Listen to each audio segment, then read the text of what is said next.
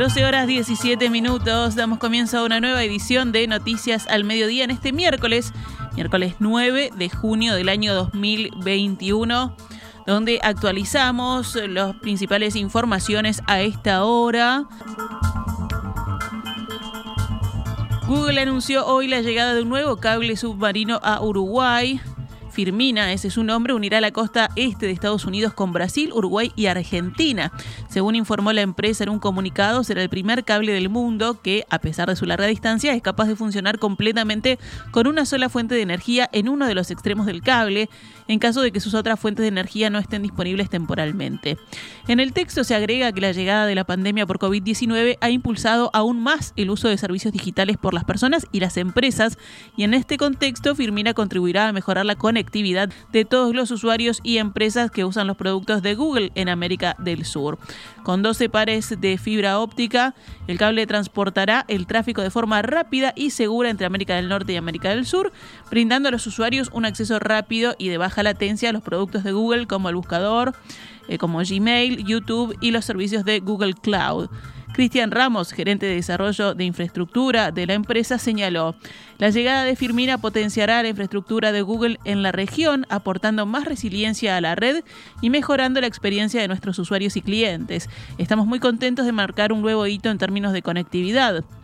Firmina tendrá la capacidad de alimentarse de energía de un solo extremo del cable, a pesar de su extenso recorrido, reforzando la fiabilidad de nuestra red. Este año comenzarán las actividades de reconocimiento del lecho submarino y estimamos finalizar los trabajos para que el cable esté listo en el año 2023. Por otra parte, Omar Paganini, ministro de Industria, Energía y Minería de Uruguay, afirmó Saludamos este anuncio de Google que consolida un proceso de inversión y desarrollo tecnológico en la región de una de las compañías más innovadoras y pujantes a nivel mundial. Es una nueva señal que ratifica la confianza que los grandes de la tecnología depositan en Uruguay, incluso en un momento de incertidumbre como el actual. El desarrollo de infraestructura de primer nivel digital sigue posicionando al país como un hub estratégico en la región y constituye una fuente de generación de empleo de alta calidad enfocada en los servicios globales, afirmó Paganini.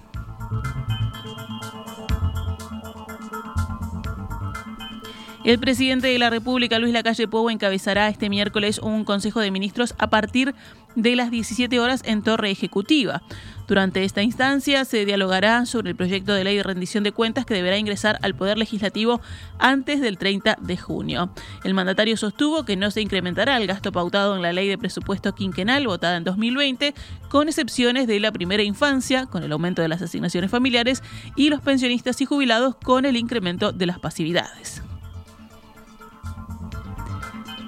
El ex senador y secretario político del Frente Amplio, Rafael Michelini, aseguró esta mañana en diálogo con En Perspectiva que la Comisión Pro Referéndum contra la Ley de Urgente Consideración lleva recolectadas más de 500.000 firmas. Michelini se mostró optimista en sumar las casi 200.000 rúbricas que le faltan a la Comisión para presentar ante la Corte Electoral el 8 de julio, cuando vence el plazo para que este organismo habilite el llamado a una consulta popular para derogar 135 artículos de la norma, la principal del gobierno de la calle Pou.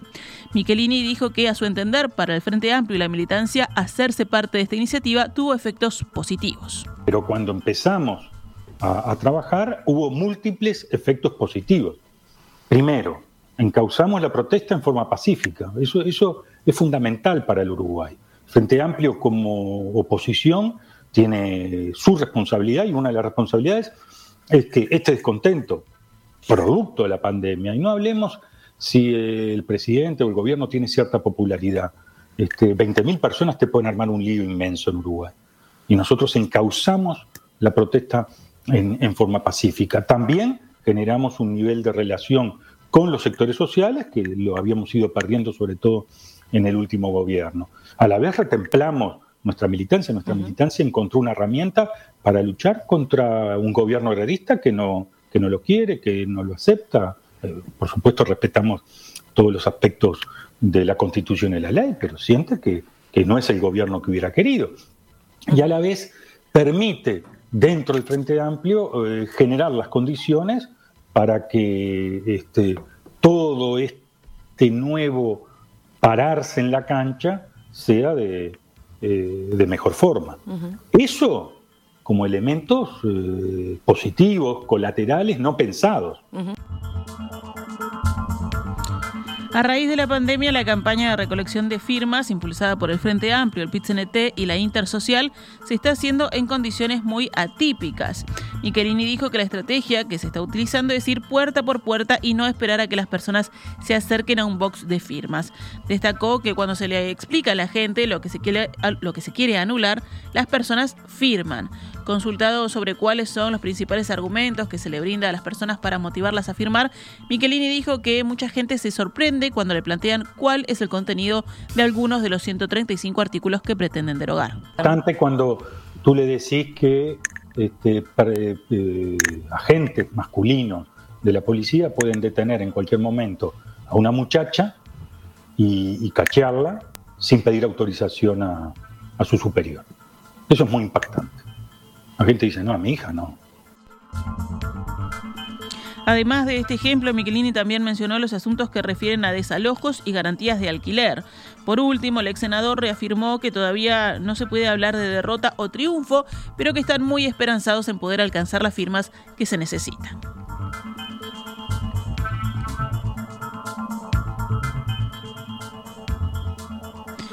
UTE anunció que enviará a Fiscalía los resultados de la auditoría que contrató en octubre del año pasado a la consultora PwC sobre el desempeño del fallido proyecto de la planta regasificadora Gas Sayago. Las conclusiones de la auditoría fueron anunciadas ayer en conferencia de prensa por la presidenta de UTE, Silvia Emaldi. La jerarca dijo que Gas Sayago implicó hasta la fecha la pérdida de 213 millones de dólares. Opinó que el proyecto sobredimensionó los ingresos y subestimó los egresos. Emaldi anunció además que se contratará a un profesional experto en la materia penal de probada idoneidad. Los 213 millones de dólares de pérdidas, según la titular de UTE, corresponden a la financiación con 113 millones eh, aportados por el Estado a través de UTE y ANCAP, más los 100 millones por la rescisión la rescisión por incumplimiento del contrato principal. Emaldi señaló que esta no sería la cifra final de pérdidas. Esta suma no es final. Primero, deben agregarse las eventuales condenas, ya que Gaza Yagua ha sido demandada por 37 millones de dólares. Segundo, se deberán desmantelar los pilotes ubicados en el Río de la Plata, lo cual está estimado en 8 millones de dólares. Tercero, los 3 millones de dólares que gastamos por año en el funcionamiento de la sociedad mientras dure su liquidación. Cuarto, los gastos directos de UTE y ANCAP que no figuran en la contabilidad de Gasallago. Según se infiere del informe de auditoría, se llega a estas cifras de pérdidas por mantener un proyecto inviable. La presidenta de la empresa destacó una irregularidad señalada por, el informe de la consultora que no detectó documentación que acreditara que ni UTE ni ANCAP, dueños del 80 y el 20% del capital respectivamente, hubieran aprobado un plan de negocios, ni siquiera un estudio integrado que combinara la factibilidad del proyecto, el modelo económico financiero y el proceso de toma de decisiones para las adjudicaciones de los principales contratos, dijo Emaldi. En contraposición a lo dicho por la presidenta de UTE, la directora en representación del Frente Amplio, Fernanda Cardona, opinó que la empresa pagó una auditoría cara y recibió un informe intrascendente que costó 300 mil dólares. Me siento defraudada, no lo probé y voté no pagarlo, escribió en Twitter. La directora por la oposición, citada por la diaria, señaló que el informe remitido por PwC tiene secciones enteras que son presentaciones y no tienen nada de valoración, ni conclusiones, ni recomendaciones. No tienen análisis, son datos recopilados que ya habían surgido y no aportan ningún valor agregado, opinó. Según Cardona, la consultora que hizo la auditoría entrevistó solo a quienes UTE indicó, pero no lo hizo con ninguna de las personas que estuvieron tomando las decisiones que se cuestionaban. Son entrevistados que no tuvieron que ver en el proceso de Gasallago, advirtió la directora Frente Amplista en UTE. La Cámara de Senadores aprobó ayer a instancias del Frente Amplio el llamado a sala de la ministra de Economía, Azucena Arbeleche, y el ministro de Salud, Daniel Salinas, por la gestión de la emergencia sanitaria que está llevando adelante el gobierno. La moción salió adelante solo con los votos de la oposición, 13 en 29. El miembro interpelante será el senador Daniel Olesker del Partido Socialista. No nos queda otra que poner en consideración la política sanitaria y los conceptos económicos que la sustentan, dijo el senador frente amplista Oscar Andrade. Explicó que desde diciembre la oposición y la comunidad científica reclaman mayores medidas y afirmó que hay datos contundentes que muestran que una baja de la movilidad disminuye rápidamente la curva de contagios. Ayer el secretario de Presidencia Álvaro Delgado dijo en rueda de prensa que cuesta entender esta interpelación porque es en definitiva politizar la pandemia y esto sí que no tiene ideología. Cuesta entender cuando, cuando hay una comisión que está trabajando, cuando hubo una reunión y un gesto del presidente de la República de recibir a todos los partidos políticos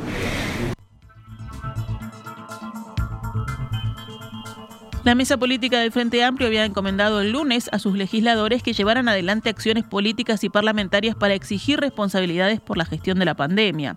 El senador Charles Carrera, hablando con la diaria, explicó que la oposición trató de construir políticas públicas con la creación de la Comisión Especial de Seguimiento de la Pandemia en el Senado, cuyo plazo de funcionamiento venció y dijo, los resultados no fueron fructíferos, sino frustrantes. La Cámara de Diputados aprobó ayer la creación de una comisión investigadora por la justificación irregular de horas a dirigentes de la Federación Nacional de Profesores de Secundaria, FENAPES, en el periodo 2015-2019, tal como la propuso el legislador colorado Felipe Schipani. La comisión fue votada por la coalición multicolor y el PERI y no por el Frente Amplio. Estará integrada por tres diputados de la oposición, Enzo Malán, Lilian Galán y Federico Ruiz, dos del Partido Nacional, Alfonso Lerete y Carmen Tort, y un Colorado, Gustavo Subía, además de un cabildante, Eduardo Lust. Nos vamos al panorama de la emergencia sanitaria. Hoy comenzó la vacunación contra COVID-19 a los adolescentes de 12 a 17 años que se agendaron. Se les aplicará la primera dosis de Pfizer BioNTech y a los 28 días la segunda. Al resto de los grupos etarios que reciben Pfizer se les suministra la dosis final a los 49 días, pero a los adolescentes se les adelantará para que vuelvan inmunizados a las clases presenciales que las autoridades prevén retomar en secundaria después de las vacaciones de julio. Desde el Ministerio de Salud Pública explicaron al observador que en la educación media hay una mayor circulación de personas que en otros niveles de la educación porque reciben a varios docentes por día que a su vez se mueven de un grupo a otro sin poder mantener las burbujas. La población total de 17 a 12 años es de 290.000, de los que ya se agendaron 150.000 para vacunarse desde hoy hasta el próximo lunes y la agenda sigue abierta.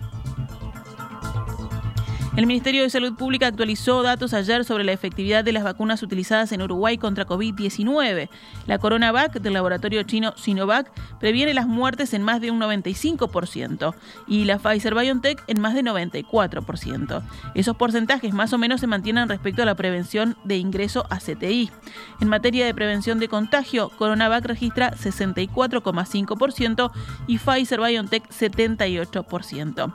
En cuanto al personal de la salud, el trabajo destaca que se redujeron los contagios de la enfermedad en un 66% con Sinovac y un 78,2% con Pfizer. El Grupo Asesor Científico Honorario publicó ayer el informe Reducción de mortalidad por vacunas en infectados por COVID-19 en Uruguay, con fecha al 23 de mayo, que contempla un análisis preliminar desde el 1 de enero al 23 de abril de este año sobre el efecto de las dosis. El informe sostiene como conclusión principal lo siguiente. Se podría afirmar preliminarmente que las personas mayores de 50 años que se infectaron luego de los primeros 20 días de haber recibido la primera dosis de la vacuna mostraron unas 4 a 5 veces menos chances de fallecer respecto a las personas que se infectaron sin estar vacunadas. Otra conclusión del GACH son los beneficios de la vacunación sobre la reducción de mortalidad también se logran apreciar en aquellas personas que solo recibieron una única dosis y se infectaron luego de 20 días de haberla recibido para las distintas franjas etarias. Vamos con otros temas del panorama nacional. La economista Laura Raffo, ex candidata a intendenta de Montevideo y presidente de la Comisión Departamental del Partido Nacional, presentó ayer el Centro de Estudios Metropolitano Andrés Abt y el primer estudio patrocinado por esa entidad. El acto, llevado a cabo en el Palacio Legislativo, contó con la presencia de la vicepresidenta Beatriz Argimón y la intendenta de Montevideo, Carolina Cose. La investigación inaugural, realizada por la consultora Cifra, señaló que para un 39% de los consultados el principal problema barrial es la seguridad.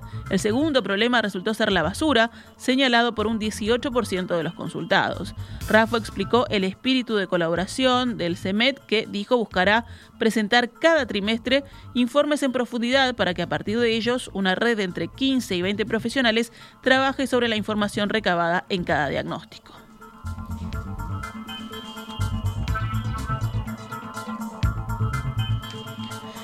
El senador y líder de Cabildo Abierto, Guido Manini Ríos, afirmó que no es partidario de la suba del gasoil ni del supergas. Horas después de entrado en vigor el aumento del precio de los combustibles decretado por el gobierno, del que forma parte, Manini dijo en Canal 4, el Estado debería hacer un esfuerzo grande para mantener el precio del gasoil porque en cierta forma mueve toda la economía. Por su parte, un grupo de diputados del Frente Amplio solicitó la comparecencia en la Comisión de Industria del ministro del ramo, Omar Paganini, y de las autoridades de ANCAP luego del aumento del 12% del precio de los combustibles. Recordemos, 7,1% en nafta super y 4,9% el gasoil. Los legisladores señalan en la solicitud que en los últimos cinco meses se incrementó en dos oportunidades el precio de los combustibles. El primero de enero de 2021 un 6,19% y el supergas 6,9%, actualmente un 12%. Los legisladores frente amplistas consideran que el aumento de las tarifas impacta directamente en la economía de los hogares, especialmente de aquellos más humildes, aún más teniendo en cuenta el contexto de crisis económica que estamos atravesando, siendo un factor determinante, señalan, a la hora de profundizar las desigualdades. El gremio del taxi advierte por posible suba de la tarifa ante el aumento del combustible. Desde el sindicato se solicitó al gobierno nacional la reinstalación del fideicomiso de la nafta y del gasoil para evitar el aumento de la tarifa que va en contra de los usuarios. En un comunicado de prensa, el sindicato del taxi manifestó que el aumento del combustible sumado al gravoso precio que ya tenía para la microempresa del taxi hace que los taxistas se movilicen. Cerramos con otras noticias. Ocho trabajadores de Friopan fueron imputados ayer por un delito de daño agravado cometido hace dos años mientras ocupaban la planta de esa fábrica de productos panificados. La indagatoria a los ahora imputados comenzó cuando la firma denunció que habían ocasionado daños estimados en 940 mil pesos a la operativa y la materia prima de Friopan. La protesta sindical se había, reducido, se había producido con el argumento de que una nueva maquinaria adquirida por la empresa haría perder puestos de trabajo. La ocupación duró hasta el cuarto día, cuando fueron reportados daños como masa tirada en el piso y materia prima cargada en las máquinas de elaboración y en los carros. En aquel momento trascendieron imágenes de los hechos grabadas por un trabajador opuesto a tales acciones. ¿A cuánto cotiza el dólar a esta hora en la pizarra del Banco República? 42 pesos con 43 para la compra y 44 con 63 para la venta.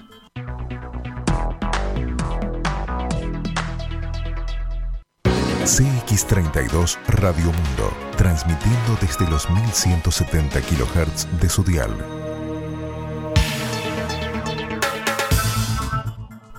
12 horas 38 minutos, continuamos en Noticias al Mediodía, vamos ahora al panorama internacional. La Unión Europea amenazó al Ejecutivo británico con una reacción rápida y firme si este toma medidas unilaterales que afecten a los acuerdos comerciales post-Brexit en Irlanda del Norte, fuente de fuertes tensiones en esa provincia británica de violento pasado. Si el Reino Unido diera nuevos pasos unilaterales en las próximas semanas, no dudaremos en reaccionar de forma rápida, firme y decisiva, afirmó el vicepresidente de la Comisión Europea, Maros Sefcovic, a los periodistas tras una reunión infructuosa en Londres.